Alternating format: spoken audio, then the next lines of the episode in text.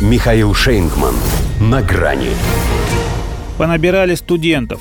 Афганистан получил правительство со звездочкой. Здравствуйте. На грани. У них свой собственный список Forbes. И практически все туда входят.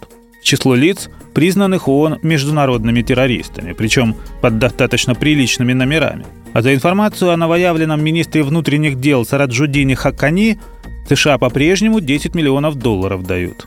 Впрочем, теперь это следует произносить с несколько иной интонацией. Но США дают. Вот же он. Они отбежали на безопасное расстояние и давай ворчать.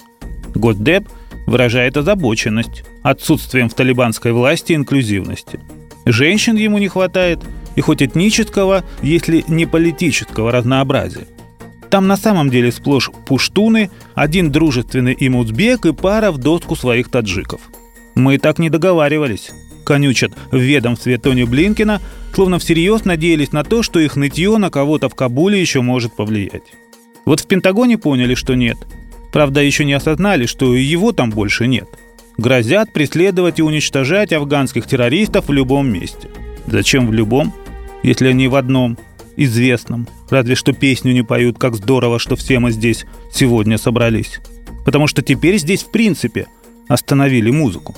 Оказывается, большинство членов правительства являются радикалами, чьи руки запятнаны кровью американцев. Вдруг открыли в Минобороны США страшную тайну, совсем позабыв, что вообще-то они с этими членами 20 лет воевали. А на войне как на войне. Пусть на свои руки посмотрят. Вот только Штаты проиграли, а торжество победителей должно быть полным, как и насмешка над потерпевшими. Талибы же хоть и студенты, но вечные и со своим институтом власти – Поэтому в нее идут одни старики, та еще гвардия. Все стояли у истоков движения рядом с его основателем Мохаммедом Амаром. Только сейчас это уже не Амар. Спрут.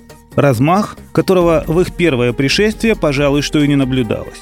Их кабинет министров – это как старый затертый анекдот. Тоже бородатый. И это тоже совсем не весело. Мула на муле сидит и мулой погоняет.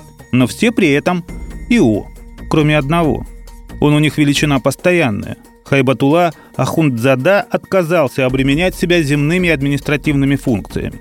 Он останется просто духовным лидером с полномочиями пророка и без срока. Уже объявил, что Афганистан при нем будет следовать только тем международным нормам, что не противоречат законам шариата. Вполне себе американский подход. У тех ведь тоже нет ничего важнее их собственной конституции – Однако при этом никто не переживает по поводу Белого дома, признавать его или нет. А вот как теперь поступать с Талибаном, это для мирового сообщества задача со звездочкой. Той самой, которая на письме обозначает сноску «Запрещенная террористическая организация». Ее в любом случае придется сносить.